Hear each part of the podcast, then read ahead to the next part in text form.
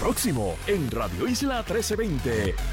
Justicia confirma investigación por trabajos de ortodoncia sin licencia. Esto ha sido tema desde la semana pasada. Vamos a estar hablando un poco sobre el mismo. Ah, también eh, la delegada por la estadidad, Melinda Romero, eh, pide eh, que se extienda el mandato de esta delegación. Recuerden que esto vence en diciembre de este año, según lo dice en ley. Vamos a estar hablando también sobre el particular.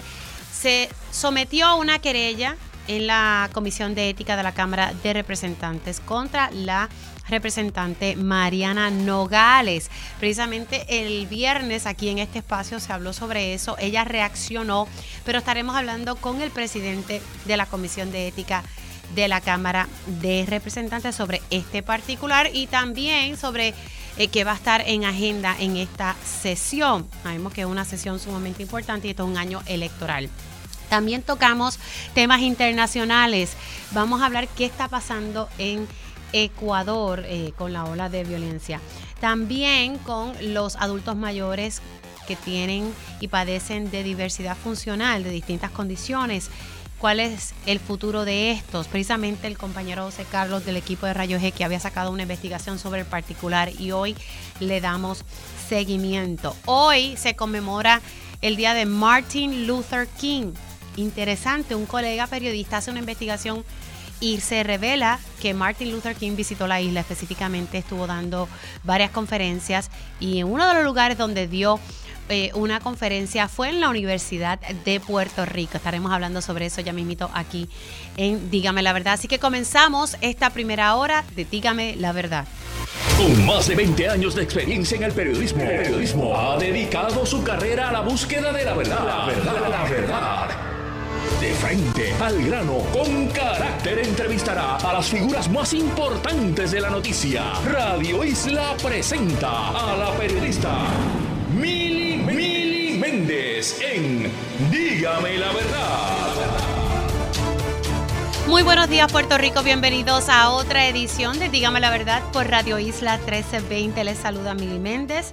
Hoy 15 de enero del año 2024 se conmemora el día de Martin Luther King. Más adelante en el programa vamos a estar hablando eh, con un compañero periodista que hizo una investigación y, que nos explique ¿verdad? un poco eh, cómo fue ese proceso y que en efecto nos enteramos que Martin Luther King estuvo visitando Puerto Rico eh, antes de dar ese famoso discurso ¿verdad? de I have a dream. Así que ya mismito más adelante estaremos hablando sobre este particular. Rapidito quiero comenzar, ya, ya tengo en línea telefónica a mi próximo invitado, pero ha sido eje de controversia y esto es algo que se advirtió hace mucho tiempo, recuerdo que la pasada presidenta del Colegio de Dentistas, de Dentistas Cirujanos, lo advertía y me decía, mira, Mili, esto es un problema, esto es una problemática bien seria. Y hay varios proyectos en la legislatura que pudiesen atender este tema. Y estamos hablando, ¿verdad?, cuando hay, hay personas que están eh, ejerciendo la ortodoncia, eh, dentistas también ejerciendo sin licencia, haciendo procedimientos que requieren unos estudios, que, que, que tienen una regulación y usted tiene que tener licencia. Eh, precisamente esta mañana voy a, repetir este audio eh, de lo que dijo el actual presidente sobre esta problemática que hace tiempo existe en el país. No sé, eh. Muchos se sorprenden ahora con lo que, lo que se está observando. Si usted mira un poquito las redes sociales y estos anuncios que se hacen, es algo que hace tiempito se está levantando bandera. Vamos a escuchar qué fue lo que dijo el presidente. Y según la ley dental se, se pone a, multas y se pone a cárcel, a pena de cárcel. Eh, porque no es porque sea un procedimiento dental, está violando la ley médica, está practicando la medicina sin licencia. O sea, eh, el, el abarque es grande, no es solamente, ah, tú estás haciendo trabajo de dentista, no, estás practicando la medicina sin licencia en Puerto Rico. Y como tú tienes conocimiento de que un país, un país de claro. eso conlleva unas consecuencias serias. O sea, que este dúo que desapareció de la faz de la tierra se expone a cárcel se pone a cárcel, claro que sí. ¿Cómo no? Y precisamente el Departamento de Justicia, en un comunicado de prensa, confirma la investigación por estos trabajos de ortodoncia sin licencia. Y esto ¿verdad? son unas declaraciones del secretario de Justicia, Domingo Emanueli, donde señala, confirmamos que el Departamento de Justicia de Puerto Rico lidera una investigación en torno a personas que presuntamente realizan trabajos de ortodoncia y estética de manera ilegal y sin estar debidamente autorizados exponiendo la salud y la integridad de los residentes en la isla. Cualquier persona que esté cometiendo delitos relacionados se expone a ser procesada criminalmente. Exhortamos a las personas perjudicadas y aquellas que tengan evidencia de la comisión de este tipo de delito a que realicen una querella ante el negociado de la policía. Expresiones escritas del secretario de justicia. Bueno, siendo ya las 10 y 4, estaremos pendientes ¿verdad? A, este tema. Vamos a hablar, y es que sale un, artículo hoy en el periódico El Nuevo Día, eh, donde la delegada por la estadidad, Melinda Romero, pues está reclamando, ¿verdad?, que la delegación sea permanente. Estamos hablando de los cabilderos de la estadidad. Y ella, Melinda Romero, aboga porque continúe el trabajo de los funcionarios cuyo término vence en diciembre. De acuerdo a la ley que fue aprobada, eh, se establece que estos delegados por la estadidad, su término vence en diciembre del 2024. Si se quisiese ¿verdad? que esto continuase, pues habría que legislar nuevamente. Traigo un poquito de, de, de, de trasfondo. Melinda Romero no quiso entregar sus informes financieros a la Oficina de Ética Gubernamental. Eso fue eje de controversia y tan reciente como la semana pasada. Eh, luego de que ella acudió a los tribunales, los tribunales le dijeron, tienes que terminar el procedimiento. Vamos a, esa jurisdicción todavía pertenece a la Oficina de Ética. Y es allí donde se tiene que ver esto. Pues finalmente se vio en ética y se determinó que en efecto ella tenía que entregar sus informes financieros y tenía que pagar una multa ella también tiene el derecho de acudir nuevamente a los tribunales si no está de acuerdo con esta determinación. Eh, de la Oficina de Ética Gubernamental. Pero ahora ella está eh, pidiendo que se extienda esta delegación permanente. Tengo eh, al senador William Villafañe en línea telefónica y quien tiene aspiraciones para ser comisionado residente y veremos ¿verdad? Cómo, cómo surge esta primaria en junio. senador, ¿cómo está? Saludos para ti, Mili, y saludos para todo el pueblo de Puerto Rico. Muy bien, gracias a Dios. Bueno, ¿qué le parece eh, eh, este, ¿verdad? este reclamo que está haciendo la delegada Melinda Romero? Me parece que no va a tener mucha posibilidad, dado de que la posición del liderato legislativo ha sido en lo contrario, ha sido en lo de tratar de legislar para eliminar la eh, la, la, delegación ¿verdad? aprobada y electa según manda la ley y, y entonces pues no debemos esperar que, ocurra algún tipo de extensión porque requeriría legislación así que no no tiene como tal posibilidad eh, en la actualidad además de ello pues ciertamente hay que ver cómo lo ha hecho el caso eh, que, que, coexiste, ¿verdad? Con Puerto Rico es el de Washington D.C. y allá pues llevan eh, llevando a cabo esta elección de manera recurrente ya por poco más de dos décadas y pero es de manera voluntaria eh, no es como tal un funcionario pago asalariado por el por el gobierno sino que es de manera voluntaria y en ese sentido como lo han hecho otros territorios, pues sí puede eh, eh, utilizarse, ¿verdad? Como un ejercicio y adicional para hacer eh, valer el reclamo del, del pueblo. y es Senador, importante, ¿verdad? Dejar patente usted que tiene aspiraciones, usted que tiene aspiraciones, ¿verdad? A llegar allá a Washington como comisionado residente, ¿qué usted opina sobre esto? O sea, ¿realmente esta delegación ha sido fructífera? El efecto que ha tenido, y, más allá de, los funcionarios que fueron electos, la creación eh, de lo que se conoce como la delegación extendida, que es producto precisamente de las gestiones de reclutar voluntarios a través de todos los estados, pues eso definitivamente marcó, hizo diferencia para la aprobación de lo que fue el proyecto de la Cámara Federal 8393, que es el primer proyecto vinculante para, para el pueblo puertorriqueño. Así que sí hay resultados en la dirección del reclamo emitido por el pueblo puertorriqueño en las pasadas elecciones a favor de la estadidad. Lo cierto es que eh, si fuera en algún momento posterior a integrarse nuevamente una composición, una delegación electa por el pueblo eh, eh, en, en, la manera verdad de lo que sería eventualmente la representación congresional, pues debería ser voluntaria, como lo, lo es en, en Washington, D.C. Bueno, eh, personas ¿verdad? que están allá en Washington, D.C. y fuentes me recalcan, mira, Mili, la delegación extendida que comprende a miles de voluntarios es evidencia de que no hace falta puestos ni salarios para hacer el trabajo que hay que hacer. Precisamente, y, y, y nosotros, ¿verdad? Conteste con eso, hemos propuesto incluso más allá ¿verdad? de lo que es la delegación esta de, cuatro representantes y dos senadores, la creación de comités enlace en los 435 distritos congresionales con personas, sí, de Puerto Rico, eh, que incluyan veteranos y que incluyan a residentes de ese distrito congresional y, y de personas que de alguna u otra manera han estado ligadas precisamente a la política en esos eh, distritos y que tengan el acceso con estos congresistas y que nos ayuden, no solamente en el asunto del estatus, sino también en la diversidad de temas y asuntos que competen a Puerto Rico. Ahora, eh, así que usted en resumen entiende que sí esta delegación tuvo resultados, eh, porque yo más bien lo veo como que ha sido, ¿verdad? Una delegación con, con, varias controversias. Una porque pues dice que estaba haciendo su trabajo y hasta el mismo tribunal, eh, ¿verdad? La destituye.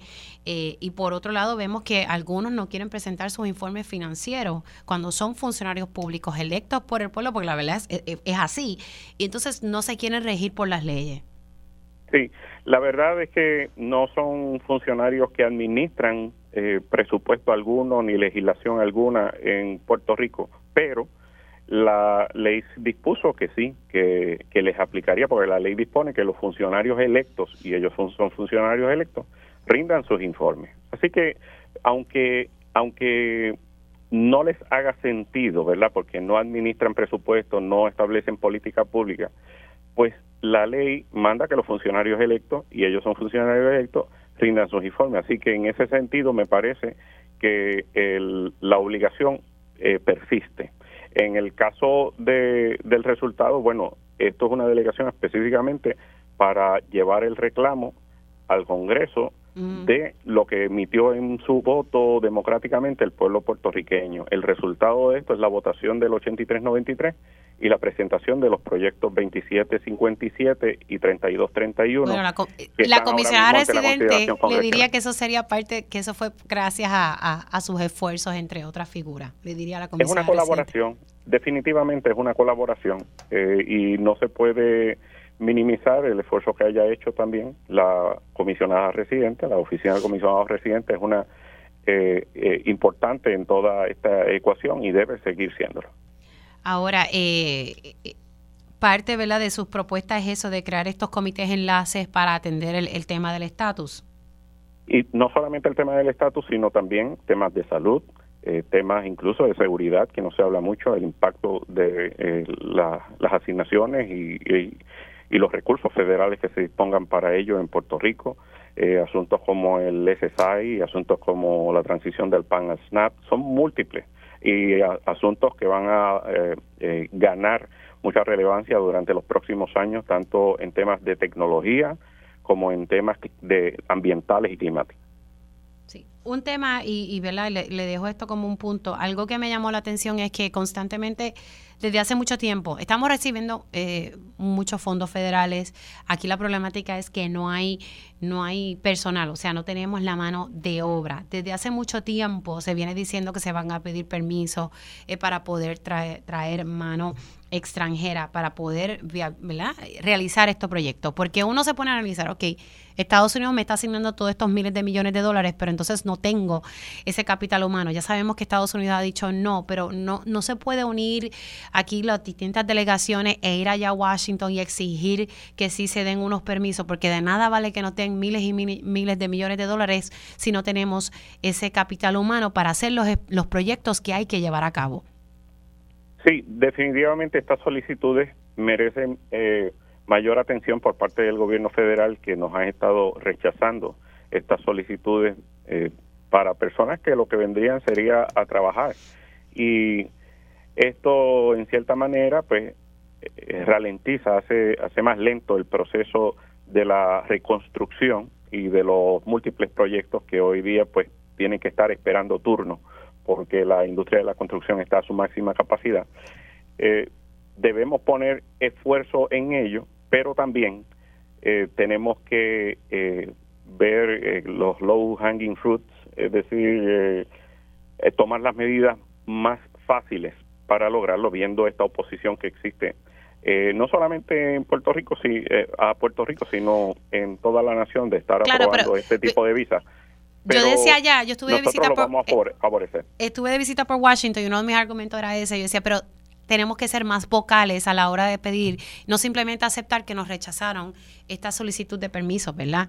Necesitamos, necesitamos literalmente exigirle que nos den esos permisos porque de nada vale, o sea, no tenemos mano de obra. Y ahora mismo la Secretaria de Educación, entre otros, está diciendo, bueno, es que tenemos los chavos, pero es que no conseguimos quien trabaje los proyectos. Eso es así, eso es así. Y totalmente de acuerdo contigo, nosotros vamos a estar exigiendo en todo momento eh, que se le apruebe y se extienda a Puerto Rico este tipo de facilidad para poder llevar a cabo este proceso de reconstrucción.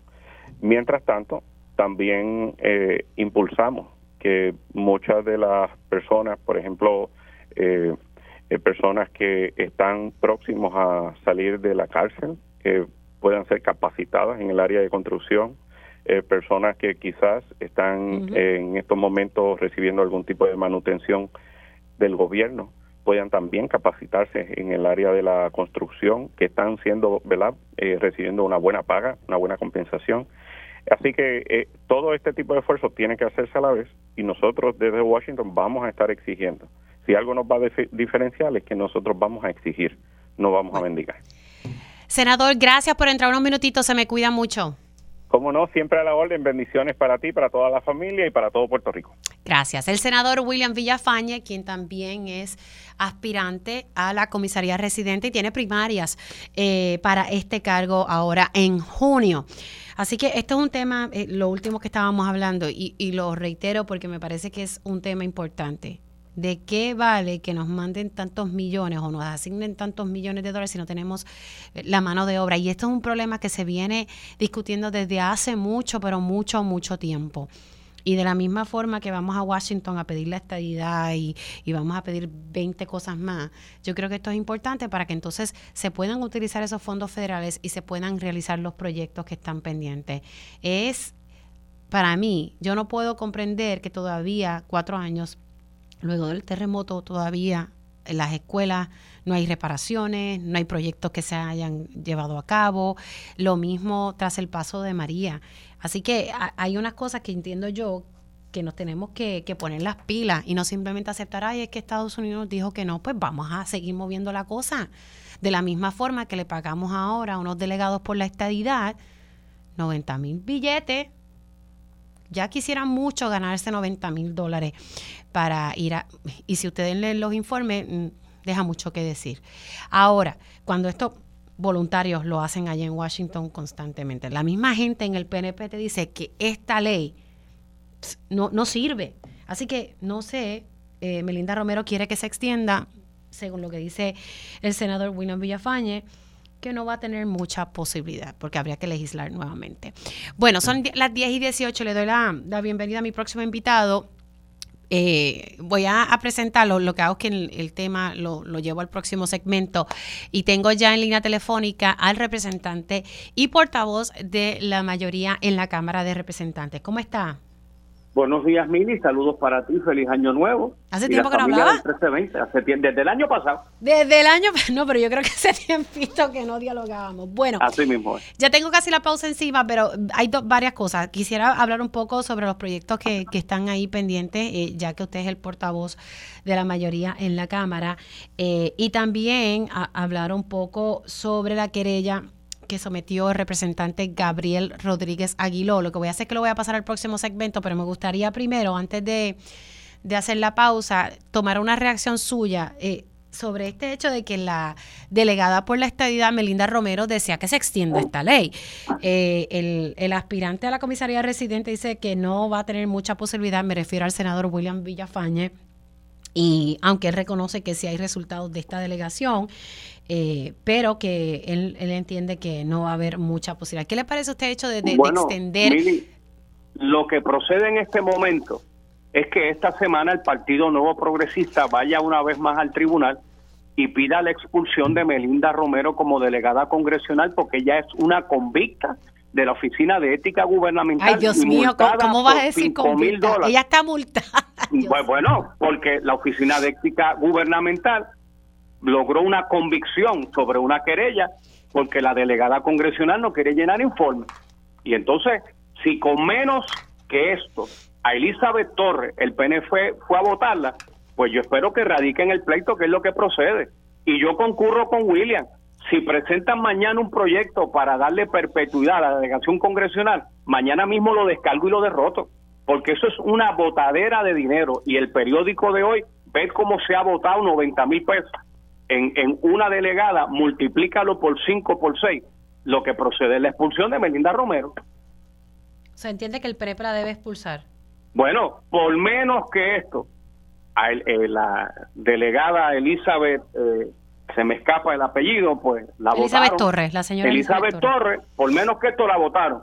Pues ¿cómo tú vas a tener una delegada que tiene que pagar una multa de 5 mil pesos porque se niega a negar los informes de ética gubernamental como dispone la ley y como dicta la sentencia. Pues si el PNP quiere ser ¿verdad? consistente en, en cómo administra esta ley de los cabilderos estadistas, que mañana radique el pleito y que la voten. Que la voten. Bueno, pues con eso de que la voten no, nos vamos a una pausa y regreso con la conversación y ¿verdad? con el representante Ángel Matos. Hacemos una pausa regresamos en breve. Dígame la verdad, las entrevistas más importantes de la noticia se escuchan aquí. Mantente conectado. Radio Isla 1320. 1320. Conéctate a radioisla.tv para ver las reacciones de las entrevistas en vivo. En vivo. Esto es Dígame la verdad con Mili Y ya estamos de regreso aquí en Dígame la verdad por Radio Isla 1320. Les saluda Mili Méndez y gracias por conectar. Retomo nuevamente mi conversación con el portavoz de la mayoría en la Cámara de Representantes, el representante Ángel Matos, quien a su vez es el presidente de la Comisión de Ética de la Cámara. El viernes pasado, el representante Gabriel Rodríguez Aguiló, pues estuvo hablando aquí en Dígame la Verdad y, adelantaba, ¿verdad?, que, va a estar sometiendo una querella eh, contra, una querella ética contra la representante Mariana Nogales. Vamos a escuchar, quiero poner en contexto, ¿verdad? Estamos arrancando la semana y no todo el mundo está pendiente de lo que pasó la semana pasada. Vamos a retomar y, presentar primero lo que dijo el representante Gabriel Rodríguez Aguiló aquí en Dígame la Verdad. ¿En qué está basado? Bueno, pues está basado en que nosotros debemos tener los más altos, altos estándares de comportamiento ético de los legisladores. La Cámara de Representantes ha sido cuestionada por los pasados años. Hoy mismo hay un caso en el Tribunal Federal de un ex representante de mi partido. Así que nosotros tenemos que salvaguardar la institución. Esto no se trata que es de Victoria Ciudadana o que es Nogales, es que es ella porque le tocó a ella, ella fue la que cometió la falta, ¿verdad? Ella fue ella es la que está siendo procesada por dos delitos graves, uno por mentir bajo juramento, que es el perjurio, y el otro por falsedad ideológica. Así que es ella, ¿verdad?, la que está en, en la palestra, en el turno en este momento. Y, yo lo que exijo es que eh, se atienda y se proteja a la institución de la Cámara de Representantes y que la Comisión de Ética comience un proceso de evaluación y de adjudicación sobre este tema. Porque al día de hoy, la representante Nogales, que está bajo fianza, ejerciendo sus funciones en el Capitolio, Eh, ella continúa participando de las vistas públicas, continúa exigiendo a los deponentes documentos, tiene acceso a información privilegiada de todos los departamentos y corporaciones públicas, como si nada hubiese pasado cuando está enfrentando un proceso ahora mismo. Ahí ustedes escucharon lo que dijo Gabriel Rodríguez Aguiló. Vamos a escuchar la reacción de la representante Mariana Nogales sobre este particular. Eh, lo que yo entiendo de esta querella y de las expresiones que ha hecho, me parece que es un comunicado de prensa porque lo vi en distintos medios exactamente igual, es que al representante Rodríguez Aguiló, que no se ha destacado por trabajar ni por ninguna legislación emblemática, eh, está yendo y, lleva todo el cuatrienio eh, pasando por los medios de comunicación para repetir mentiras sobre mí. Eh, porque yo entiendo que a él le molesta que yo trabaje. Yo tengo expresiones de él donde a él le molesta que yo participe activamente en las comisiones. O sea, estoy trabajando como legisladora. Le molesta que yo haga investigaciones y solicite información de las agencias gubernamentales para comunicarlas al pueblo de Puerto Rico ese es mi trabajo como legisladora. Le molesta que yo tenga un récord de legislación presentada, ambiental y de otros temas, que es envidiable.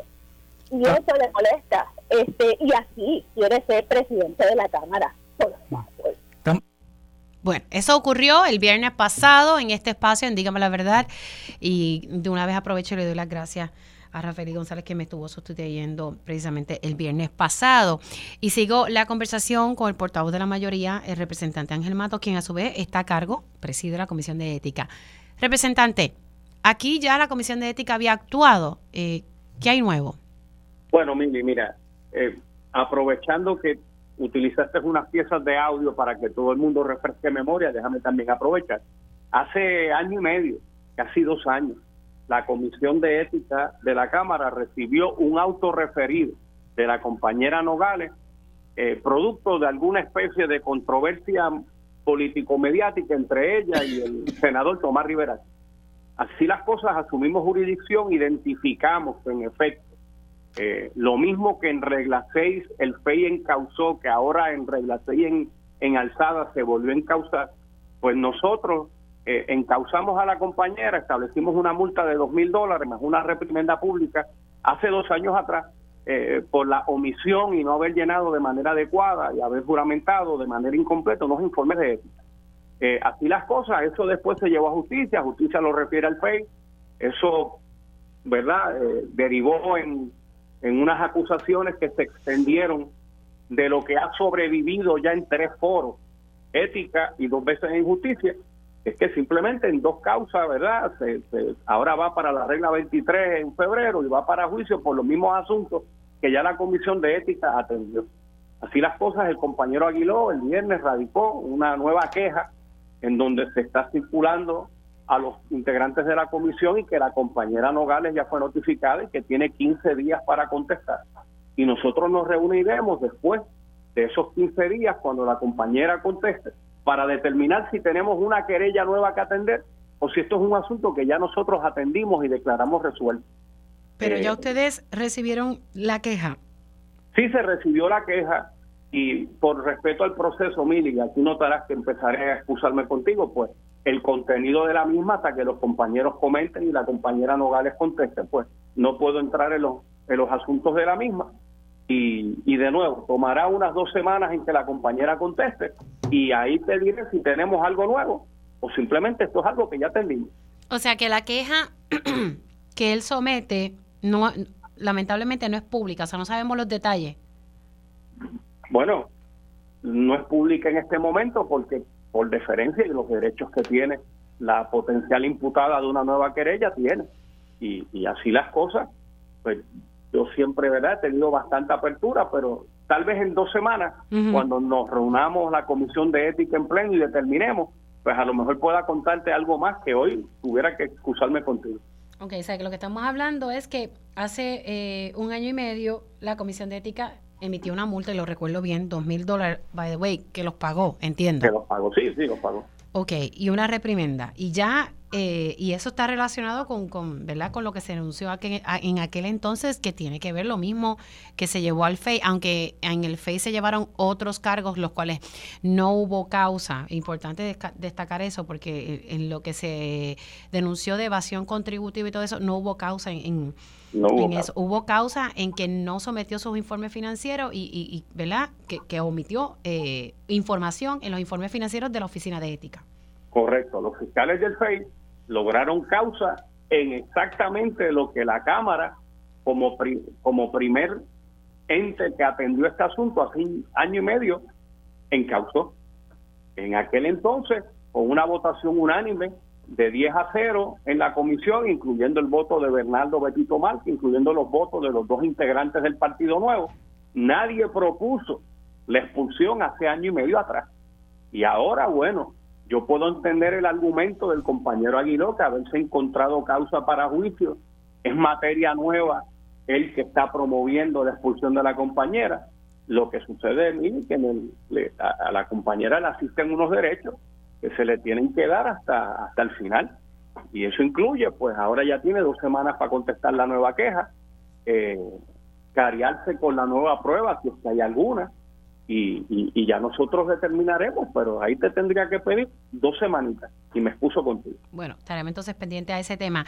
Por otro lado, eh, representante, como portavoz de la mayoría, esta es la última sesión, estamos en año electoral. Eh, en la Cámara se sesiona ahora una vez en semana. ¿Qué proyectos entiende usted, verdad? Eh, que, son importantes, que entonces deben eh, ser parte de la agenda de esta sesión. Bueno, presupuesto, mensaje del señor gobernador con el nuevo presupuesto a someter para nosotros. El cuarto presupuesto balanceado, la Junta entiende que son dos. Eso es un debate que en otra entrevista pudiéramos profundizar. Iniciativas de los compañeros a nivel de distrito que conlleva la asignación y reasignación de muchos fondos eh, estatales producto del 1% del IVU. El gobernador en el primer día de decisión recibió 101 medidas de distintas delegaciones, oye, siendo el PNP el, el, el que más medidas se le aprobó, siendo un partido minoritario, y yo estoy seguro que más allá de aquel coraje que él le dio, me imagino que es un coraje político mediático, la realidad es que son iniciativas que el 80% de las mismas no debe tener problema en ser firmadas, hay otras que son de profundidad y se le envió la reforma a la, a la ley de gerencia de permisos en Puerto Rico, a ver si por fin se le pone el cascabel al gato y, y se atiende esta dinámica de, los atrasos y los atrasos y los atrasos. Ahora, de, que un comerciante quiera montar un negocio nuevo, se quiera aquí hacer un desarrollo, entre otros asuntos. así que hasta ahora, eh, no son entonces, bueno, lo de los permisos sí es importante, pero a gran escala no hay así un proyecto de gran envergadura. Bueno, después de la reforma de permisos, esta semana se está trabajando sobre las enmiendas a la ley laboral, lo que se llama la reforma laboral, que en compensación con la Junta se pospuso para estas primeras semanas de enero, ya que hay puntos en consenso con relación a todos los derechos laborales que estamos buscando para tener un desarrollo económico balanceado, predicado, en lo que tú decías en la entrevista anterior. Si no hay una buena paga, pues no aparecen los empleados para la construcción. Oye, Mili, estamos a 9.50, gracias a una ley de nuestra legislatura que va a llevar hasta 10.50 el salario mínimo en Puerto Rico. Pero en la industria de alimentos, por darte un ejemplo, aquí en casa hay un restaurante que tiene un cruzacalle allí de a 14 pesos la hora y no llegan. Sí. Bueno, pero la realidad es que usted sabe que la reforma que se aprobó eh, estaba en los tribunales porque la Junta no la avaló. Así que ustedes están buscando aprobar una reforma que la Junta sí avale. Bueno, claro, al igual que... Porque si van a aprobar lo mismo es perder el tiempo.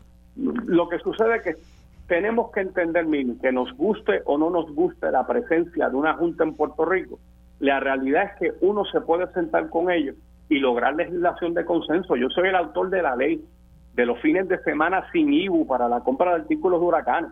Y yo recuerdo que era un proyecto de 100 artículos y terminé con 60.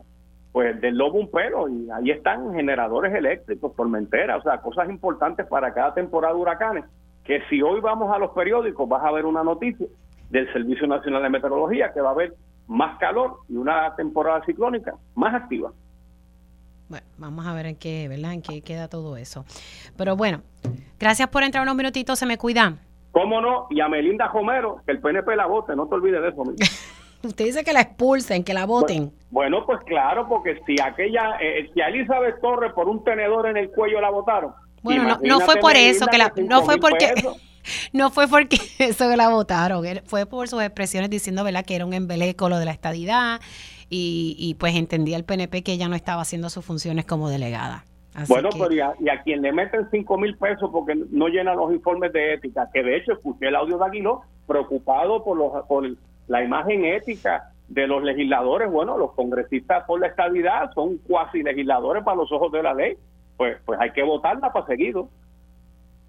Vamos a ver qué, qué pasa. Yo no creo que, que eso tenga no creo que Melinda logre su objetivo de que se extienda la ley de los delegados por la estadidad. Así que yo lo veo bien cuesta arriba porque la gente en el PNP, muchos dentro del PNP no te lo dicen públicamente, pero te dicen por lo bajo, muchachos, eso, no, eso fue un error. No, mira, olvídate de eso. No tan solo un error, dentro de, de, lo, de lo mal confeccionado que fue esa ley, tú sabes lo único bueno que tiene, que en diciembre del 2024 esa ley muere Así que otra razón más para no votar por el PNP, para que mueran los delegados por la estabilidad y esa vota era chavo.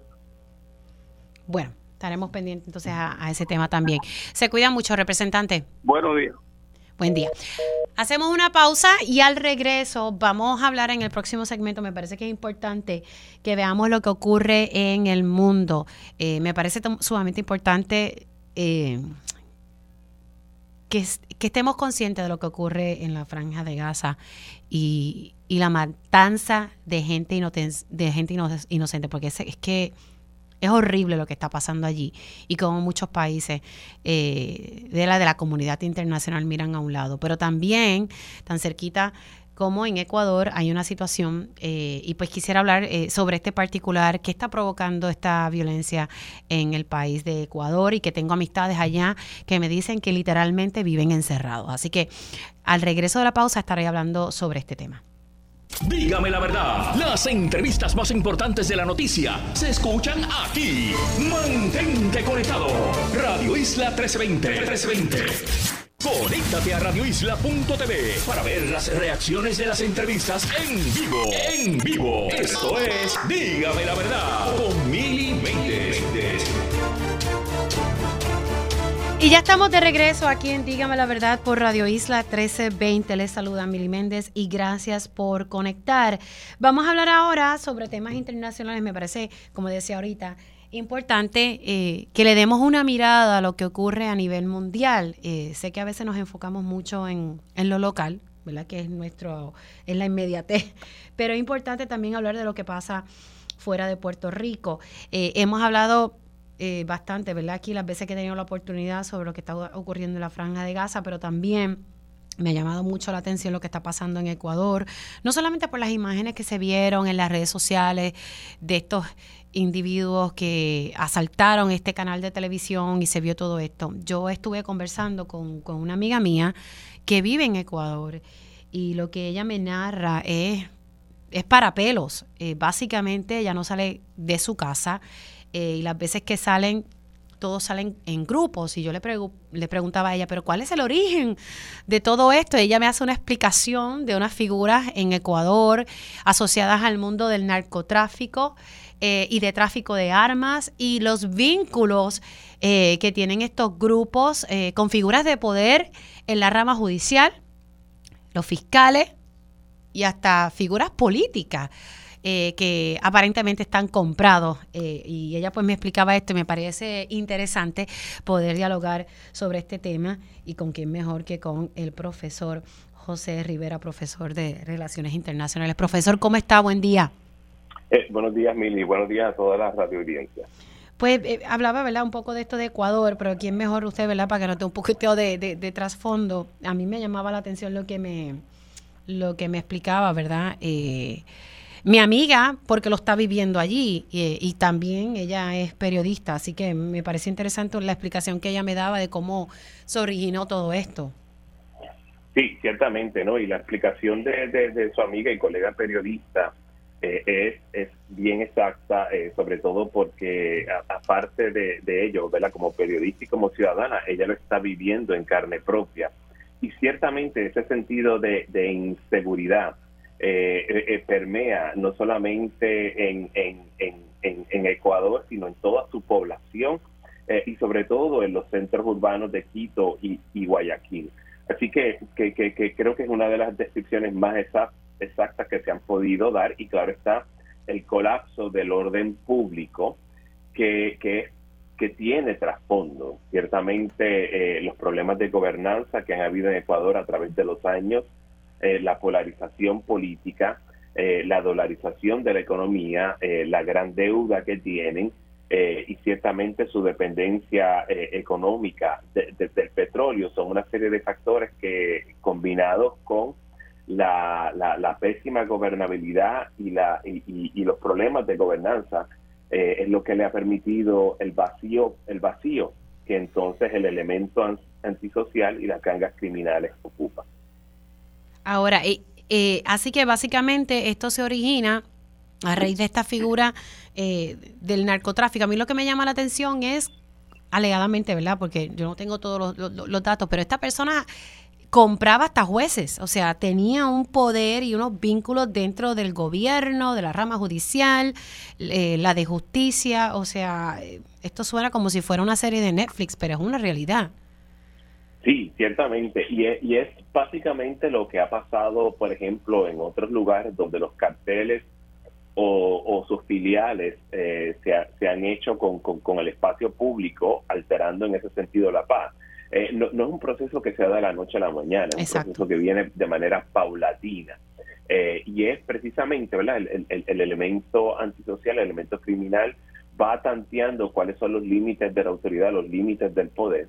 Y a medida que adquiere eh, espacio dentro de la sociedad y adquiere poder económico, ciertamente va a intentar traerse consigo eh, gente que precisamente representa al Estado, sean ministros del Interior, sean jueces, sean policías, sean ministros de seguridad, sean jefes de policía, eh, y, con ello entonces desarrollan, y de nuevo, esto no ocurre de la noche a la mañana, una red de, vamos a ponerlo entre comillas, de, de, de aliados o de personas que en lo mínimo eh, por lo menos en, en, el, en el mejor de los casos, y no lo digo de buena manera, eh, están dispuestos a hacerse de, la vista larga. Eh, y como sabemos, y han habido análisis anteriores que, que han dicho que entre la producción de coca en Perú y Bolivia y la, el procesamiento de esa coca en Colombia para convertirla en cocaína, necesitaba un lugar de transición y tránsito que es precisamente Ecuador. A medida que eso va ocurriendo, las señales se iban dando y claro está. Eh, de nuevo, los problemas de gobernanza distraen muchísimo de, la mirada interna, de ese aparato de, gobernabilidad y, de, seguridad que se supone que, que vele, ¿verdad? que proteja la vida y la propiedad. Eh, y simple y sencillamente eso no ocurrió y se dejó que para todos los efectos eh, esa enfermedad eh, se, esparciera por todo el cuerpo social y político que es Ecuador, eh, y entonces ah, es más difícil tratarla. Es, es, una cuestión de que en ausencia de prevención, simple y sencillamente el fenómeno se hace más grande, y mientras más grande se haga, más difícil es de manejar, de controlar y de erradicarlo. Profesor, porque lo que estoy, ¿verdad? Y lo que he leído, o sea, esta crisis lleva muchos años.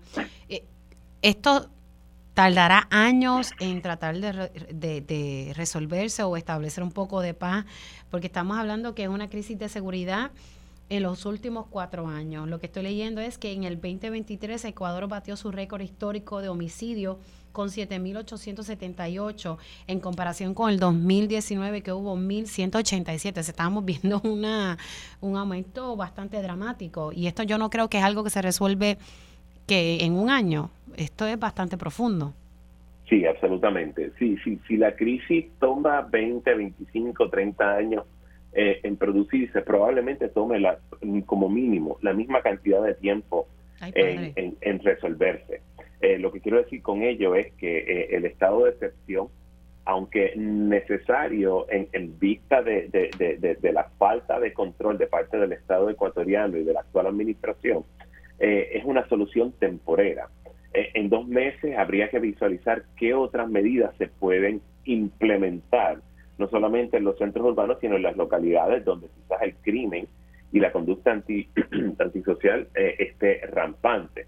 Pero con ello tiene que venir medidas de desarrollo económico y humano, tiene que venir un balance también en términos de eh, la redistribución de la riqueza, pero también la implementación de políticas económicas que estimulen otros sectores, no solamente el petrolero. El problema de depender excesivamente del petróleo es que está sujeto a los precios del mercado eh, y eso pues crea mucha eh, inestabilidad.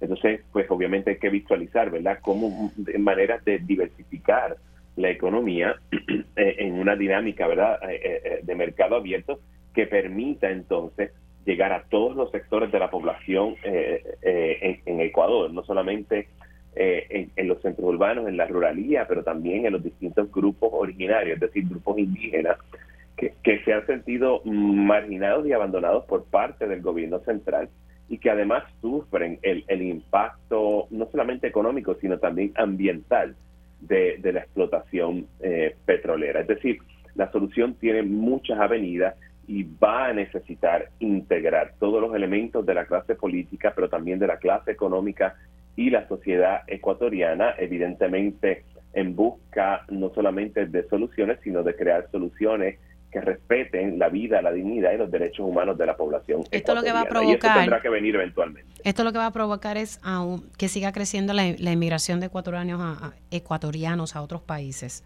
Claro que sí, como ocurren en, en, los distintos países que han experimentado crisis similares, eh, como Venezuela, como Nicaragua, como El Salvador, como mm. Guatemala, como Honduras. Em, cuando un país se queda sin posibilidades, la migración en masa empieza. Eh, y es lo que y, es, y es una de las cosas que dentro del problema de la crisis global de la migración eh, es obvio. Me explico, ¿verdad? Si, si, los, si los países están en crisis, la población se va a mover. Se va a mover para, lugares eh, que ellos perciben que son más seguros y si tienen familias con más razón todavía.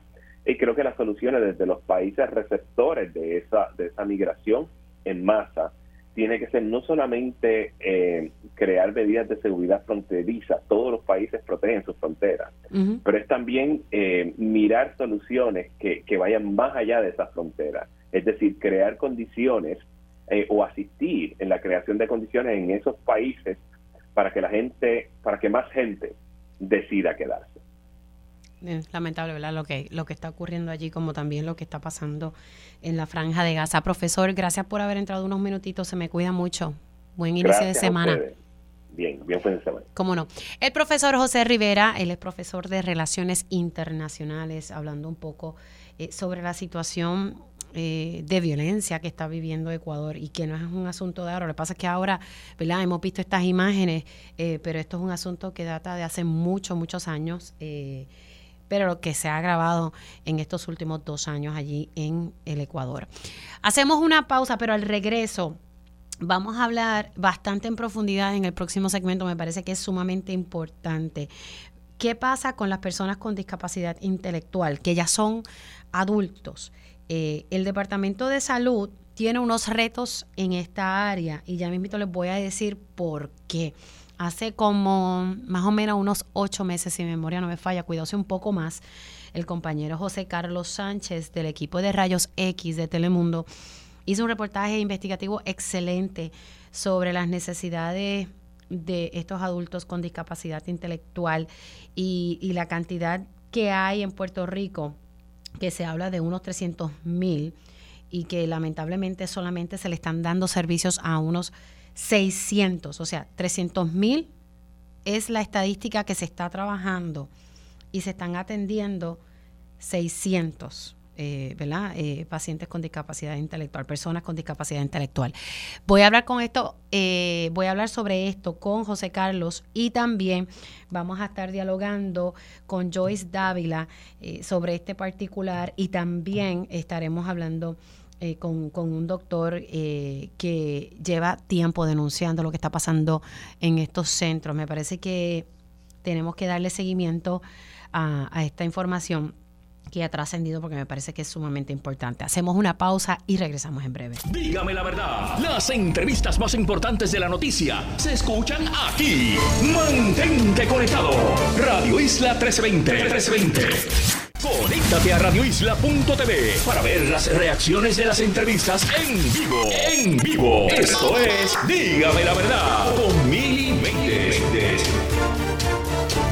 Oficialmente ya estamos en la segunda hora de este espacio y gracias por conectar. Si usted se perdió algún detalle de la primera hora de Dígame la verdad, sepa que siempre se hace disponible en horas de la tarde la versión podcast de este y otros programas de Radio Isla 1320. Usted busca su plataforma de podcast favorita o puede entrar a radioisla.tv, buscar en la pestaña que dice podcast y ahí entonces va a encontrar, dígame la verdad. Estuve eh, dialogando con el senador William Villafañe, quien a su vez es precandidato a la comisaría residente por el Partido Nuevo Progresista. Y es que la delegada por la estadidad, la delegada congresional Melinda Romero, quiere que se extienda el término de la ley que creó estos puestos de seis delegados por la estadidad. La ley claramente dice que esto vence en diciembre del 2024, o sea,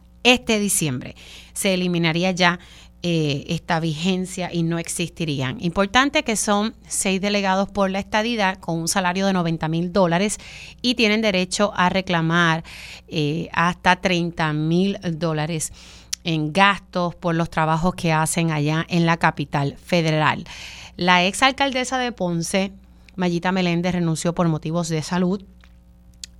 Elizabeth Torres fue destituida el propio PNP llevó este caso y luego el Departamento de Justicia y el tribunal en efecto la sacó porque alegadamente pues no estaba haciendo su trabajo. Entonces, por otro lado, Melinda Romero sigue siendo delegada, no quería presentar sus informes financieros. Llevó a ética a los tribunales, el tribunal determinó que ética, ¿verdad? Que la, eh, la señora Romero tenía que agotar todos los recursos primero, los recursos administrativos en la oficina de ética gubernamental. Así que luego de que todos esos procesos se dieron, la oficina de, ética eh, y el juez examinador, pues la multó, la multó y que sí en efecto tenía que entregar los informes financieros. Ya tiene el derecho, ¿verdad?, de acudir nuevamente a los tribunales. Lo que me decía eh, el senador eh, William Villafañe es que esta intención de Melinda Romero no va a tener mucha posibilidad.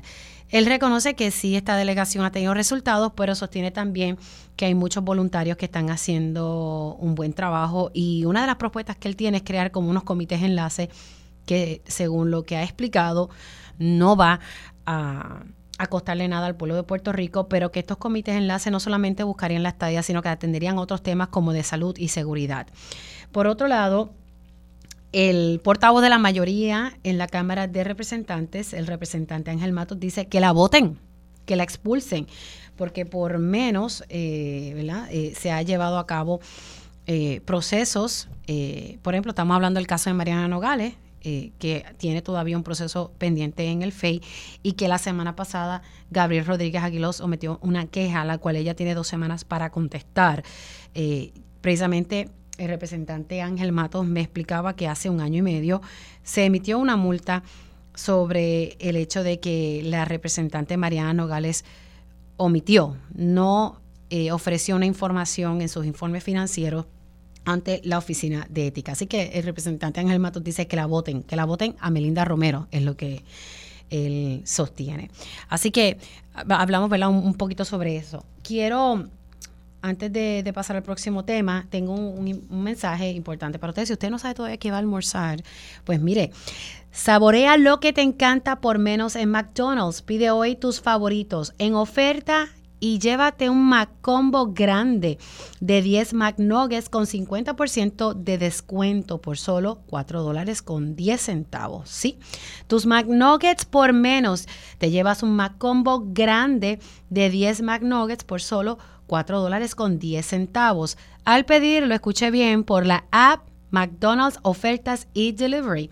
Dale sabor a tu día y dipea como te encanta hoy. Para, pa, Son las 11 y 2 de la mañana. Como les prometí, vamos a, dedicarle este segmento a la situación que, padecen eh, familiares con personas con discapacidad intelectual. Me gusta decir familia porque no solamente afecta a, la persona con discapacidad intelectual, sino también a, todo el núcleo familiar.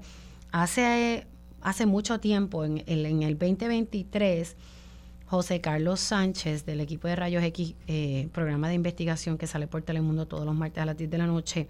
Él hizo una investigación muy, muy buena plasmando las necesidades de estas personas con discapacidad intelectual, especialmente cuando llegan a la adultez. Eh, todo padre, toda madre siempre quiere velar a su hijo y que, se, y que esté bien. Hay mucha preocupación por parte de los padres qué va a pasar con sus hijos luego de que ellos no estén. Aquí también hay unos servicios que se supone que el Departamento de Salud eh, esté proveyendo. Eh, estamos hablando que se dice que hay una población de 300 mil personas ¿verdad? que eh, tienen discapacidad intelectual y el Departamento de Salud está atendiendo a unas 600 personas. Quiero darle la bienvenida a José Carlos Sánchez del equipo de Rayos X, que lo tengo en línea. Me parece que esto es un tema que él desarrolló y que trajo a la luz pública y me parece que es importante que podamos hablarlo con él. Y también, déjame darle los buenos días. José Carlos, ¿cómo estás? Buenos días, buenos días, saludos. Encantado de estar aquí siempre. Gracias y gracias por sustituirme la, la, semana pasada. siempre un gusto. También tengo en línea telefónica, nos acompaña Joyce Dávila, ella de la Alianza de Autismo de Puerto Rico. Joyce, buenos días, ¿cómo estás? Buenos días, bien, gracias, gracias por invitarnos. Cómo no, gracias a ustedes. José Carlos, vamos a comenzar contigo porque la ya yo perdí noción de en qué momento fue que tú le hiciste. Sé que fue en el año pasado y como el tiempo pasa tan rápido, yo diría que unos ocho meses, no sé si fue un poco más, eh, pero estuviste trabajando este reportaje especial y luego estuviste dándole seguimiento. Cuéntanos un poquito. Sí, esta, esta historia fue casi hace unos nueve veces aproximadamente y parte precisamente de esa pregunta de qué pasa con las personas con discapacidad intelectual una vez sus padres no están, una vez sus padres fallecen. Y, yo creo que la, realidad que plasmó, empezamos con la pregunta, pero nos encontramos con, con, una, con una población que, que básicamente ha sido olvidada en Puerto Rico. Planteabas el número de esos 300 mil personas. Hay, hay un dato que quiero, de verdad, me lo tengo que sacar del pecho porque eh, el año pasado nosotros fuimos donde el Departamento de Salud buscando estadísticas de cuántas personas con discapacidad intelectual habían en Puerto Rico y la subsecretaria de Salud, Marilu Cintrón, que ahora es portavoz del partido PNP de la, de la, campaña de, Pier, de Pierluisi, nos refutó el dato cuando presentamos el dato de los 300 mil personas, nos refutó el dato en vivo y nos dijo que ese dato eran demasiadas personas, que eran menos, etcétera, y hoy es precisamente el dato que ella misma le brinda al nuevo día en un reportaje que sacaron. O sea eh, que lo que ella refutó en un momento dado, hace unos nueve meses en vivo en el programa, ella hoy tuvo que reconocer que esa es la cifra. Ella dice que no tiene un dato preciso, pero que ella estima que ah. son 300 mil personas. Y en aquel momento ella nos dijo que eso era demasiado e incluso refutó y, cuestionó muchísimo la, investigación que en aquel momento aquella historia, ¿verdad? Importante destacar, no era un testimonio, dos testimonios, sino que entrevistamos, gracias, ¿verdad? Hasta aquí Joyce Dávila, a la Alianza de Autismo y a muchas otras madres que se unieron a más de 200 madres, eh, entrevistamos eh, sobre, sobre, ¿verdad? Encuestamos sobre este asunto y un dato bien peculiar era que el 97% de estas madres que encuestamos no sabían de algún servicio que ofreciera el, el, gobierno de Puerto Rico eh, a estas personas con discapacidad intelectual cuando son adultas. Y esto contrasta, ¿verdad? Y, y, con la realidad de que el Departamento de Salud solo da servicio a unas 600 personas de 300 mil que hay en la isla. Y otro dato adicional era que un 67% de esas madres que entrevistamos no sabían qué iba a pasar con sus hijos una, una vez ellas ¿verdad? Fallecían, fallecían.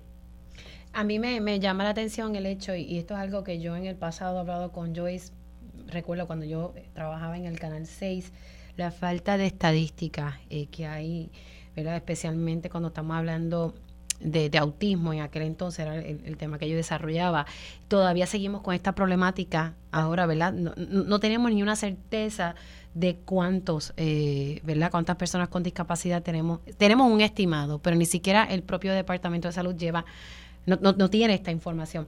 Joyce, ¿qué, ¿qué, te parece todo esto, verdad? Porque eh, se hizo esta investigación y, y, nuevamente surge, ¿verdad? Eh, artículos periodísticos, pero, pero esto es algo que trascendió hace ya nueve meses atrás y, y, el hecho de que ni siquiera podemos tener estadísticas precisas. Es bien triste y es una negligencia del Departamento de Salud el no haber este, no tener estadísticas pero te puedo decir que en el caso del autismo por lo menos para los para tener una idea del crecimiento este nosotros tenemos nuestras estadísticas y, y, y las sacamos del departamento de educación nosotros analizamos el child count que ellos le presentan a los federales de la población de educación especial que ellos están sirviendo de los pasados 10 años lo analizamos entramos todos los datos a través de una nava voluntaria que, se, es una experta en eso y nosotros encontramos que en los pasados 10 años la matrícula de educación especial bajó un 31%. Sin embargo, la matrícula de autismo subió un 112, un 122%. O sea que se duplicó 2.2 veces y los chiquitos subió un 147%, lo de 3 a 6 años. Esto es a la vez que la matrícula de educación especial en general bajó. Así que estamos hablando que el autismo eh, se duplicó en solamente 10 años en Puerto Rico. Y el, Departamento de Salud no ha aceptado su responsabilidad con la población con autismo, que alguna, bastante de ella tiene discapacidad intelectual, pero hay otros que no, y todos merecen y necesitan servicios. Y obviamente sabemos que 600 personas de un mínimo de 300 mil, porque si ellos admiten 300 mil, les aseguro que son muchos más. Este, son, son muchos más porque de autismo nada más los números se han, se han multiplicado. Mira, para darles una idea, eh, eh, estas estadísticas son de Estados Unidos, no son de Puerto Rico, pero desde 1970 hasta ahora ha habido un 29 mil por ciento de aumento en el autismo. Y del, del 2000 al 2020 un 417 por ciento. O sea que estamos hablando de que ha subido cuatro veces en los últimos 20 años. O sea, se ha cuadruplicado. O sea que estamos hablando de que tenemos una emergencia en nuestras manos Queremos madres encerradas con sus hijos, madres exhaustas, con sus hijos que no tienen opciones para diversión, para mantenerse ocupada su mente, que se ponen agresivos, que se ponen ansiosos, que se ponen depresivos. Esto es una crisis que tenemos en nuestras manos y nadie está agarrando el, ¿verdad? El, la responsabilidad de decir vamos a hacer unos cambios porque es que el sistema lo tienen hecho para ignorar nuestra población y es una decisión que todos los años toman cuando hacen propuestas y no nos escogen para incluirnos en las propuestas. Una, ¿verdad? Y, es una población, por lo menos de la cifra que, que se dice preliminarmente, e, es una bastante alta y que solamente se estén atendiendo 600 casos es bastante ah, Eso es irrisorio, eso es, eso es irrisorio, es ridículo. Ahora, eh, Joyce, me estabas hablando sobre la situación de las madres, ¿verdad? Si podemos eh, profundizar un poco sobre esto. Estamos hablando eh, de madres que según lo que me estaba contando ahora al aire José Carlos, o sea, que desconocen de los servicios a los cuales tienen derecho sus hijos. o sea, derecho tienen, pero es que no existen. O sea, ah, que no existen. No existen. Bueno, la entrevista, tú, tú sabes de educación y llegas a un vacío de servicio, punto. Tu hijo de ahí va para tu casa.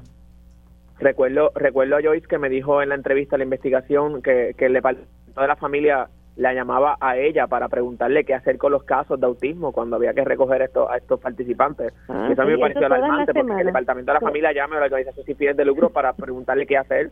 Eh, el Departamento de Familia tiene un hogar de autismo para menores de edad removidos de los hogares. Eso sí lo tiene, pero es un, hogar y dos o tres hogares pequeños.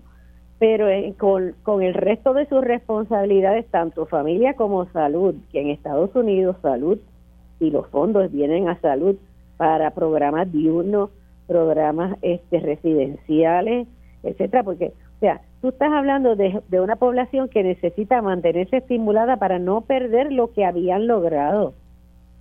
¿Verdad? Porque en autismo y en discapacidad intelectual y en otras condiciones hay variedad de severidad, ¿verdad? Y unos son más, más, funcionales que otros. Y entonces todos necesitan una estimulación y, y, llegan a su casa a ponerse este más obsesivos, más ansiosos, eh, bueno, es que el ocio no es bueno para nadie y menos para unas personas que necesitan una estructura, una estimulación para no perder las destrezas que ya tenían y las pierden completamente. Eh, un, dato, importante el, panorama que el año, pasado y que tomen una decisión de no incluirnos cada vez que hacen propuestas para obtener los fondos, porque es, una decisión. porque los fondos están allá afuera, para autismo hay. Claro, es, cuestión de que hay que solicitarlo. Yo creo que, que estos temas hay que seguir tocándolo y como digo yo, seguir con la cantaleta hasta que alguien escuche. Estamos en año electoral, año en que hay que ejercer esa presión para, para lograr, ¿verdad? Al final que se logren para lograr estos objetivos, punto. Yo no, no puedo comprender cómo eh, hay vacío de servicios como acaba de explicar Joyce. Eh, José Carlos, ibas a decir un dato importante. Sí, que el año, el año pasado eh, 584 adultos con discapacidad intelectual estaban bajo la custodia del Departamento de, la Familia. Y segundo, que el Departamento de Salud, a través de su unidad de discapacidad intelectual, recibe todos los años 40 millones de dólares en presupuesto para sus centros y para esa unidad. Y eso, ese dinero, esos millones de dólares están siendo fiscalizados por el monitor federal, porque hay una demanda federal que obliga al gobierno de Puerto Rico el darle estos servicios, o sea que los servicios y los pocos servicios que se dan en Puerto Rico no es porque están saliendo por voluntad del gobierno ni porque salió, sabe, sale por una iniciativa de acá, es que el gobierno federal está obligando al gobierno de Puerto Rico a ejercer esto eh, y a, trabajar proyectos con esta comunidad. Si no existieran esos fondos y si no existiera el monitor federal, que tampoco se está haciendo mucho, pues no sabría que estuviese pasando con esa comunidad ahora mismo. Me parece importante. Me dices 40 millones, ¿entendí bien? 40 millones de dólares. ¿Al año? Al año. ¿Y dónde se me va a zafar. ¿Dónde está ese dinero? Creo que la persona que vamos a estar hablando próximamente pues, nos, puede dar respuesta de eso. Ok, pues eh, precisamente ya lo tenemos en línea telefónica. O sea, que tú me estás diciendo que hay un monitor federal en torno a estos temas eh, sobre los servicios que se merecen las personas con discapacidad intelectual. Eh, correctamente y sí. Ok. Me parece, ay padre. Eh, y hay que añadir algo a eso, si me permiten. Sí, sí, adelante, Joyce. Ajá. La División de Discapacidad Intelectual del Departamento de Salud también tiene, o sea, opera ilegalmente o, y, y a mitad desde el nombre, porque ellos no solamente se supone que trabajan con discapacidad intelectual, sino con todas las deficiencias del desarrollo. Los fondos, la la, el nombre de la división cuando fue creada siempre había aclarado que incluía discapacidad intelectual y developmental disabilities, que son deficiencias del desarrollo. Y ellos siempre lo han incluido, lo han excluido del tema. Antes era el, del, el programa de retardo mental, ahora es discapacidad intelectual y se olvidan por completo del resto de los desórdenes del desarrollo y en Puerto Rico y en el mundo lo que está creciendo son los desórdenes del desarrollo, particularmente el autismo. Es una crisis mundial y no entendemos cómo es posible que ignoren lo que es algo que se, que, se sabe que está pasando, que el mismo Departamento de Educación y de Salud tienen los números de que están creciendo, aunque no tengamos las, los más recientes acá, porque no se ha hecho un censo desde el 2011. Es, es evidente porque los cuido, las necesidades, los salones de autismo que ha tenido que abrir el Departamento de Educación, etcétera, y se ha quedado corto, por supuesto, como siempre. Yo eh, lo, que no, puedo comprender es 40 millones en presupuesto al ah, año. Para 600 personas, correcto. Para, para esto, exacto, para 600 personas. O sea, y aparte de eso, hay un juez que quiere introducir dentro de los dentro de las facilidades que se crean con esos fondos a las personas que salen de la cárcel y que tienen que pasar un periodo, periodo de transición, lo, por a lo cual nos oponemos vehementemente porque tú estás hablando de una acá somos una población bien vulnerable que apenas recibe servicio y entonces van a usar los fondos de eso para para poner este expresidiarios.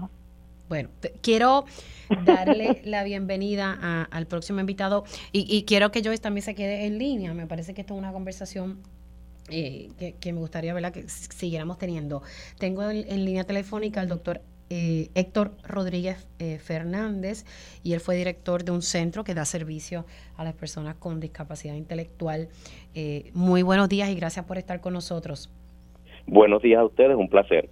Eh, me, comentaba, ¿verdad? Mi compañero José Carlos Sánchez, eh, que usted tal vez puede elaborar un poco. Yo digo, wow, 40 millones de dólares, para mí, ¿verdad? Es bastante dinero, tal vez no es suficiente, pero saber que hay 40 millones de dólares y que solamente se atienden a unos 600 pacientes y que sabemos eh, que, que en muchas ocasiones no están recibiendo todos los servicios, hay una ausencia de servicio. Su punto de vista sobre este tema, doctor. Sí, el presupuesto que tiene la División de Discapacidad Intelectual en este momento fluctúa aproximadamente la cantidad, en la cifra que ustedes ya escucharon. No obstante, eh, el, presupuesto va dirigido a ofrecer distintos servicios eh, a los participantes que están en cada uno de los siete centros que nosotros tenemos eh, y incluye pues los procesos que tienen que ver con las compras de alimentos, los procesos que tienen que ver con la compra de materiales para los participantes para sus respectivos talleres. Eh, entiendo yo, ¿verdad? Obviamente tiene que estar relacionado también con el aspecto de salario. Hay varias varios factores que podrían estar involucrados en, en ese en ese desglose que tiene que ver con estos 40 millones. Algo, algo importante, este Mili, eh, y el doctor Rodríguez, ¿verdad? Yo quiero recalcar que él está acá. El doctor Rodríguez fue uno de los primeros que nos abrió las puertas de su centro por, por denuncias de padres cuando él trabajaba en el centro de Río Grande. Y muchos de los padres me, me, me dejaban saber que el doctor Rodríguez eh, pagaba con su dinero las compras del centro de Río Grande porque en muchas ocasiones y pasaban meses que no llegaba la compra a estos centros. O sea, son 40 millones, pero estos centros sufren de no que falta de compra, de falta de infraestructura, y personas como el doctor Rodríguez y otros empleados ponían de su dinero incluso hasta para pintar estos centros. Y doctor, yo sé que usted no lo quiere, no, no quiere mencionar mucho eso, pero me parece importante también destacar, ¿verdad? Que, que, que aunque hay 40 millones de dólares, el presupuesto no necesariamente llega a los centros. ¿Dónde, en un ¿Dónde sé que es que y pido mis excusas, lo que pasa que para mí es bien frustrante saber que aquí hay dinero y que no llega, porque yo recuerdo muy bien la historia que sacó eh, José Carlos. Entonces, saber que no, que no llegan las compras y que no, que, ¿sabe? que no se están dando los servicios, es que es frustrante. O sea, ¿dónde rayos se va el dinero? Sí, definitivamente lo es en un momento dado cuando estuvo eh, José Carlos con nosotros allí en el centro. Eh, nosotros estábamos eh, enfrentando unas limitaciones en términos de recibir los alimentos que los participantes necesitaban y quiero aclarar que específicamente no fui yo solo, ¿verdad? Que el que aportó en un momento dado, sino los empleados del centro, incluyendo los padres también. Eh, nosotros queríamos asegurarnos de que los participantes iban a recibir sus alimentos del día, que incluye el desayuno, el almuerzo y meriendas, y queríamos asegurarnos que nuestros participantes no se vieran limitados de ese servicio y en momentos dados, pues todos eh, pues logramos eh, asegurarnos de que recibieran el servicio, incluyendo a veces actividades que se hacían para sacar fondos para este propósito. Después de que después del programa, pues eh, eh, comenzamos a recibir pues todos los alimentos que estaban requisados y al día de hoy, por lo que tengo entendido, sí los alimentos están llegando ahora, por lo menos al CTS de Río Grande. Desconozco, ¿verdad?, en términos de los demás centros. Y lamento, lamento muchísimo, doctor, ¿verdad?, que a, consecuencia después de nuestro programa usted haya tenido que terminar su contrato con el centro porque básicamente lo obligaron a salir, pero le agradecemos, ¿verdad?, que, que, que gente como usted exista dentro de la agencia. Y yo me extiendo dándole las gracias porque ha, sido sumamente valiente en, denunciar las cosas, pero gracias a, figuras como, ¿verdad? Como Joyce Dávila, que la tengo en línea telefónica, como el doctor Rodríguez, nos enteramos de las cosas. Eh, y, y, si las cosas no se denuncian, no vamos a lograr grandes cambios en el país. Y esto es un tema que debe ser prioridad. Y de verdad que me da mucho coraje eh, saber que hay tanto dinero y que las cosas no llegan. Y si no es porque se hace el periodismo serio que hay que hacer en este país y denunciar las cosas como son, no se hace nada. no se hace nada. Y es frustrante. Voy a, les pido a, los tres que por favor se queden en línea telefónica. Tengo que cumplir con una pausa, pero ¿verdad? quisiera eh, eh, seguir abundando si los centros ahora están atendiendo a los participantes los cinco días de la semana como se supone que sea. Eh, si los problemas de infraestructura que en un momento dado se denunció en el reportaje de José Carlos en Rayos X, si ya por fin eso se solucionó, no podemos seguir mirando a un lado cuando tenemos un estimado de una población con discapacidad intelectual de 300 mil personas y que solamente se atienden 600. Entonces, si estamos hablando que tenemos un monitor federal, ¿estamos pagando multas por no cumplir? Voy a dejar esas preguntas sobre la mesa y continúo con, con este tema. Regreso a la pausa. Dígame la verdad, las entrevistas más importantes de la noticia están aquí. Mantente conectado y recuerda sintonizar al mediodía, tiempo igual, en Radio Isla 1320 y Radio Isla.tv. Conéctate a radioisla.tv para ver las reacciones de las entrevistas en vivo. En vivo. Esto es Dígame la verdad con Mili Méndez.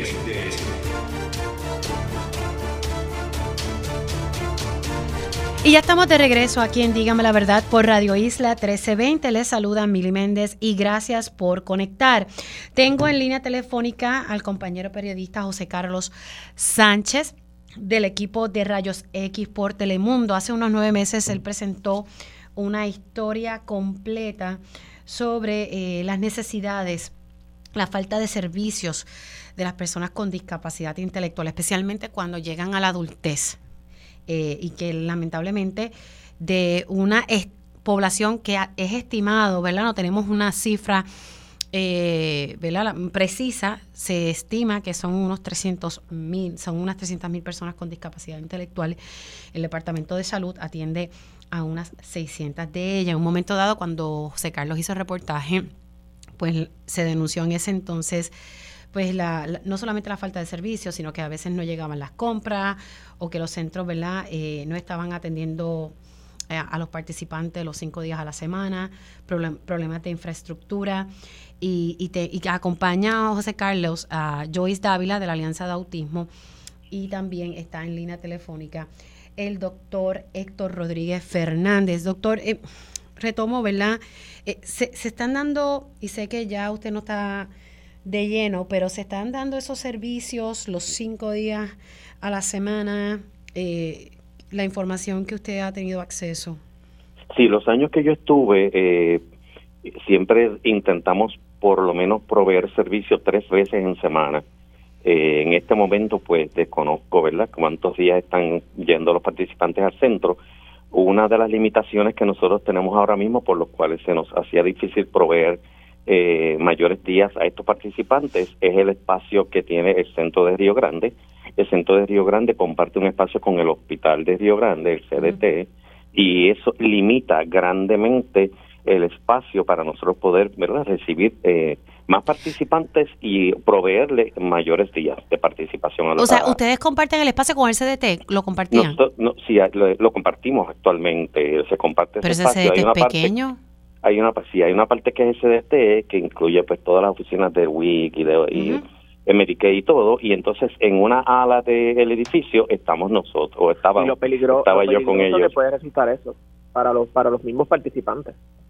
Sí y, y desde que yo llegué una de mis primeras verdad este metas fue tratar de mover ese centro a otro lugar hasta el día que yo terminé en junio 30 pues estuve mano a mano con los padres visitando escuelas eh, en, el área de Río Grande, porque nosotros servimos bastantes pueblos, empezando desde Fajardo, Ceiba, todos esos pueblos hasta casi Trujillo Alto, y eh, intentamos pues visitar varias escuelas y yo tuve reuniones con el alcalde y se había adelantado bastante el proceso, pero nunca se llegó a lograr que el centro pues fuera eh, reubicado. Actualmente me indican que han retomado otra vez ese, ese proyecto para ver si en algún momento dado ese centro se puede eh, mover. Una de las mis ideas grandes era pues a, aumentar verdad los, los, los programas que se ofrecen, incluyendo hasta eh, ejercicio, una, un área para que los participantes pudieran hacer ejercicio, eh, un área que fue mi idea mayor de tener como un espacio donde los participantes pudieran trabajar de esas habilitativas como si fuera su propio hogar y donde ellos pues cada día, esa era mi idea, cada día uno de ellos fuera el dueño de ese hogar y pudiera pues desarrollar unas destrezas que, que entiendo que debe ser el enfoque, las destrezas habilitativas. Hasta el momento pues eh, el centro no, no le sé decir si está recibiendo los participantes más de tres días o menos, de, en este momento desconozco. Rodríguez, ahora mismo, ah, adelante. sí, los centros, en términos de los centros hay algunos que están recibiendo incluso un solo día a la semana de los cinco, en específico el centro de Aguadilla, entiendo hasta, hasta hace unos días estaba recibiendo un solo día a la semana cada participante. Este, que estos centros se crearon para recibir a los participantes los cinco días de la semana. Y específicamente sobre el centro de Río Grande, algo que a mí me llamaba mucho la atención cuando fuimos a visitarlo, Mili, era que aun cuando era detrás de un hospital, eh, es un, es básicamente era básicamente eh, encerrado, casi ni ventanas tenía y no tenía el aire acondicionado en aquel momento, ya, ya entiendo que lo estaban arreglando, no funcionaba, o sea que estaba todo el centro con abanicos y con unos aires eh, improvisados eh, que se habían creado para casi todo el centro y, de verdad era de, impresionante lo de probable que estaban las condiciones allí en, ese centro.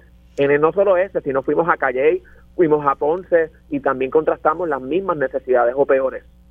Ahora, eh, doctor, eh, si tenemos un monitor federal, presumo, si no usted me, corrige, que entonces aquí hay multas si no cumplimos con estas exigencias de este monitor.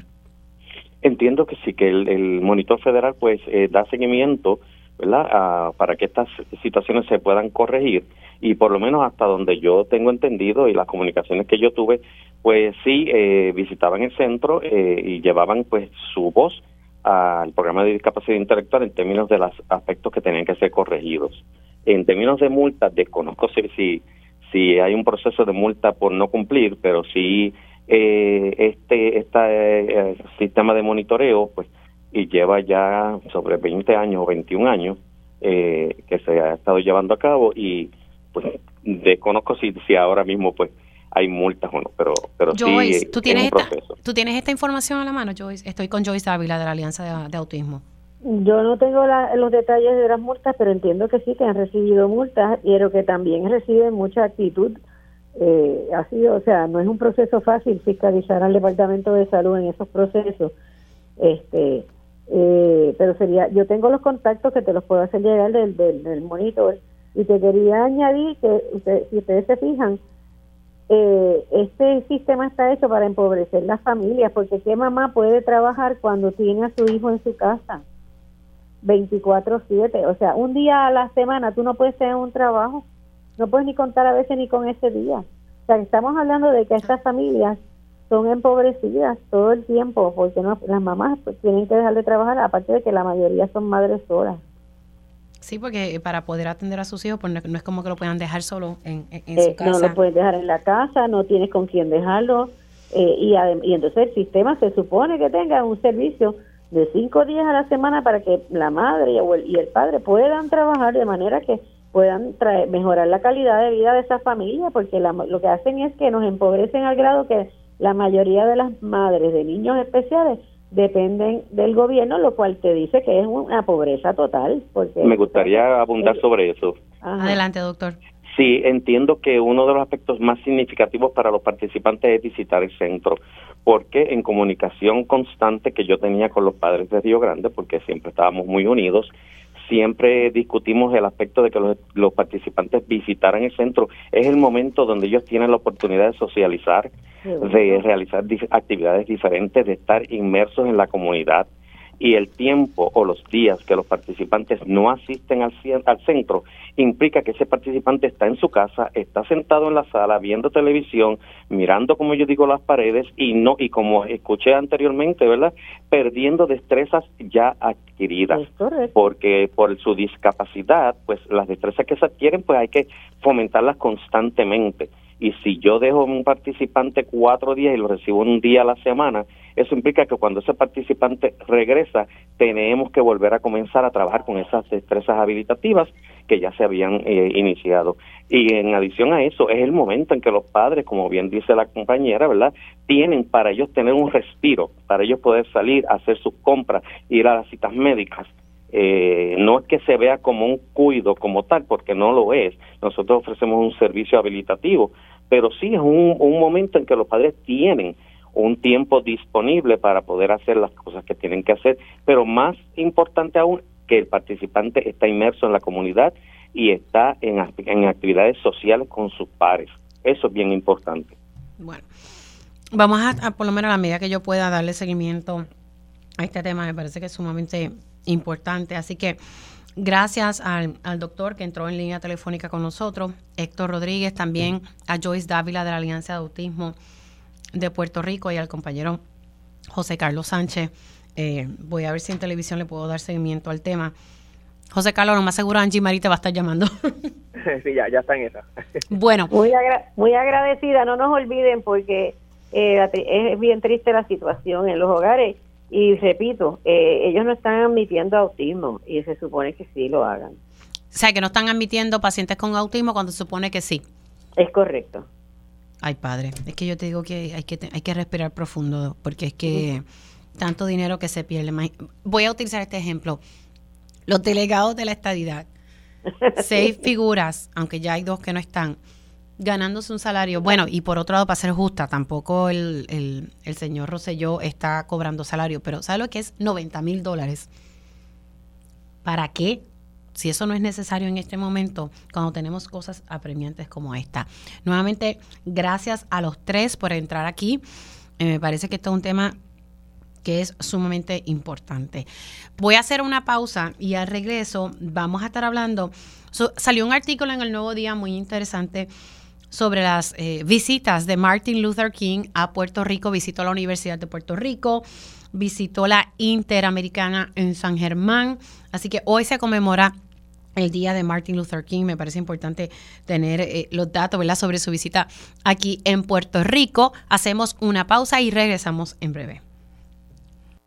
Las entrevistas más importantes de la noticia están aquí. Mantente conectado y recuerda sintonizar al mediodía, tiempo igual, en Radio Isla 1320 y Radio Isla.tv. Conéctate a radioisla.tv para ver las reacciones de las entrevistas en vivo. En vivo. Esto es Dígame la verdad con Mili y ya estamos de regreso aquí en Dígame la Verdad por Radio Isla 1320. Les saluda Mili Méndez y gracias por conectar. Hoy conmemoramos el día de Martin Luther King Jr. Y se redactó un artículo que me pareció muy interesante. El mismo fue redactado por Brian Miranda Mata sobre las visitas de Martin Luther King Jr. a la Universidad de Puerto Rico y también visitó el recinto de, la Inter en San Germán. Eh, tengo ya en, línea telefónica a Brian Miranda Mata para hablarnos un poco sobre el trabajo que estuvo realizando, indagando sobre eh, la participación en el recinto de Río Piedras de la Universidad de Puerto Rico, esa visita de Martin Luther King Jr. Saludos, Brian, ¿cómo estás? Muy bien, gracias a Dios y súper contento de poder estar charlando contigo hoy. Me, me encantó eh, el hecho de que, ¿verdad? Más allá de decir que hoy es el día de Martin Luther King, es, traerlo siempre, ¿verdad? A, conectarlo con Puerto Rico. Háblame un poquito sobre el trabajo que hiciste, eh, porque Martin Luther King hizo varias visitas a la isla.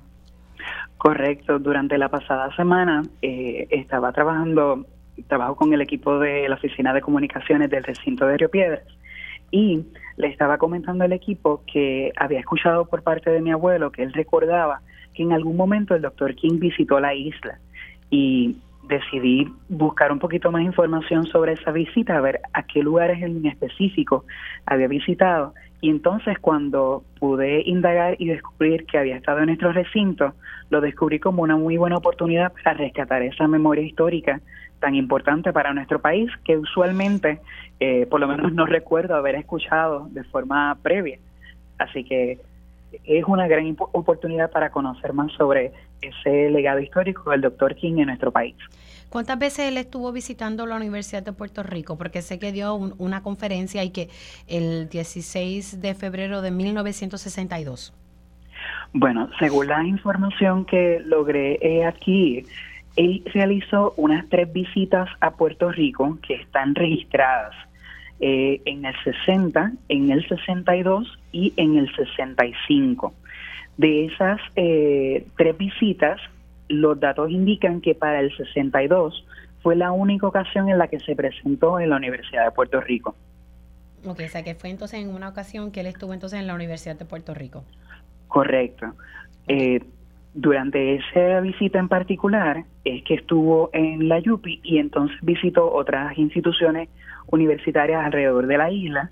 Ya entonces para las otras visitas que realizó en Puerto Rico, las actividades que tuvo programada en agenda no estuvieron relacionadas directamente con instituciones educativas. Claro, y precisamente sobre eso eh, quiero agregar a la conversación a Vilma Susana Martínez Toro, ella es rectora interina del recinto de San Germán de la Interamericana. Saludos y buenos días. Buenos días, Mili. Buenos días y a todas las personas que nos escuchan. También, además de visitar a la Universidad de, Puerto Rico, eh, Martin Luther King Jr. visitó eh, la, la Interamericana, el recinto de San Germán. Sí, visitó el recinto de San Germán en febrero del 1962 y en esa ocasión, además de dar una conferencia, sembró un pino en el redondel del centro de estudiantes donde todavía ese, ese árbol permanece allí eh, a pesar de, de todos los fenómenos atmosféricos, de todo lo que ha sucedido, permanece allí de pie y tiene un letrero bien grande donde hace la historia de Martin Luther King para que esta generación y futuras generaciones sepan que nosotros estamos muy orgullosos de nuestra historia y de lo que representa la visita de esta persona tan importante que luchó por la igualdad y por los derechos humanos. Por lo, que me están, ¿verdad? La información que me va llegando, además de estas visitas, eh, me dicen que, que por lo menos que la familia Clemente tenía una relación con, con Martin Luther King Jr. No sé si, si alguno de ustedes o si Brian en tu investigación eh, mm. tuviste acceso a esta información. Pues por mi parte, mm, este, según lo que pude indagar, hay diferentes datos. No me apareció una información eh, concreta con fechas y lugares en particular, por eso no lo integré en el artículo.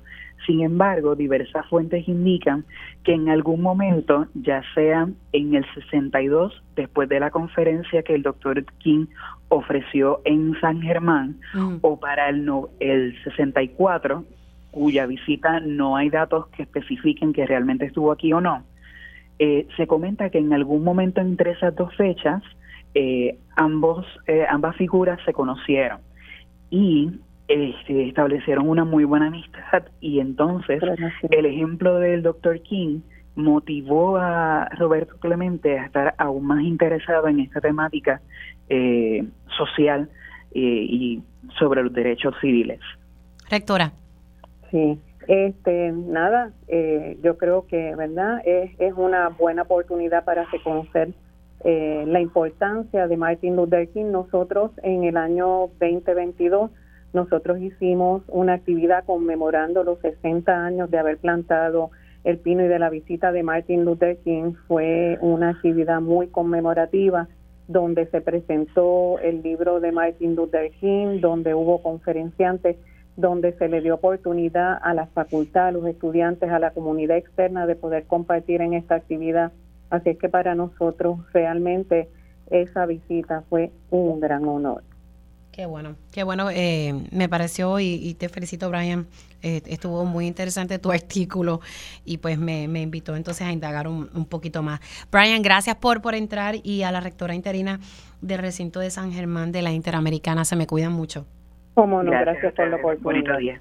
Bueno, se supone, eh, vamos a ver si, eh, ya lo tengo en línea todavía. Bueno, eh, es que próximamente em, se va a llevar a cabo una obra de teatro y pues quería hablar con, con uno. De, de las casas productoras. Estamos hablando del el musical Mean Girls que se va a estar llevando a cabo entre el 19 y el 21 de enero. Y esto es un, musical que se va a estar llevando a cabo. Y, me pareció ¿verdad? interesante porque necesitamos siempre tener estos espacios de arte en la, en la isla. Los puntos aquí importantes de esta, de esta obra, la casa productora es Producciones Danza Teatro.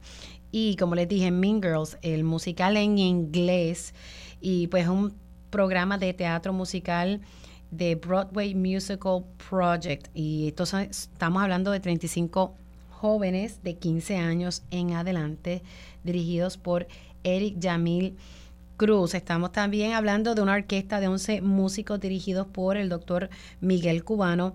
El productor ejecutivo y director es Waldo González de School of Performing Arts, así que importante ese detalle. Así que ya me dicen que ya lo tengo en línea telefónica. Buenos días, Waldo, ¿cómo estás? Todo muy bien, aquí corre, corre. Qué bueno hablar contigo. Cuéntame, estaba ya dando yo aquí unos datos sobre la producción Mean Girls, The Musical, que es completamente en inglés. Cuéntame un poquito. Pues mira, este, eh, eh, estamos súper entusiasmados porque eh, nos coincidió con el estreno de, de la película y, y como tiene el mismo material de las canciones, eh, tenemos un grupo de una generación maravillosa de elenco y con música en vivo pues lo, lo realza aún mucho más. Eh, hemos trabajado, trabajado bien duro estos últimos seis meses. Wow, llevan seis meses trabajando en esto. Sí, sí, sí, es bien compleja, ¿sabes? Te, te, te pide y te demanda tanto de, de música, de efectos, de, de, de sobre todo el elenco. Y estamos sobre todo muy orgullosos con, con la puesta en escena que, que tenemos pensada hacer. Ahora se va, esta, esta, ¿verdad? Este musical toca un tema que me parece que es bien importante, amistad, el acoso, o sea, el bullying, la presión mira, de grupo. aunque sí, lo hace de una manera muy hermosa, este, pero pero es el, el, el tema campante que, que- de lo que está ocurriendo, como tú dices, hoy día.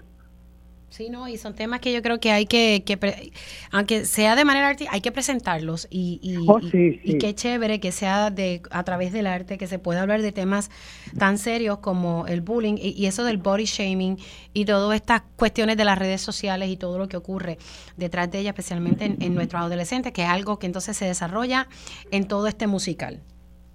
Entiendo que, mira, el público que vaya a asistir este fin de semana, 19, 20 y 21 en Sala de Drama, eh, creo que va, va, va a ser un banquete y, y al mismo tiempo van a reflexionar de una manera de que en algún punto cuando estábamos en high school, mira, a mí me pasó algo parecido.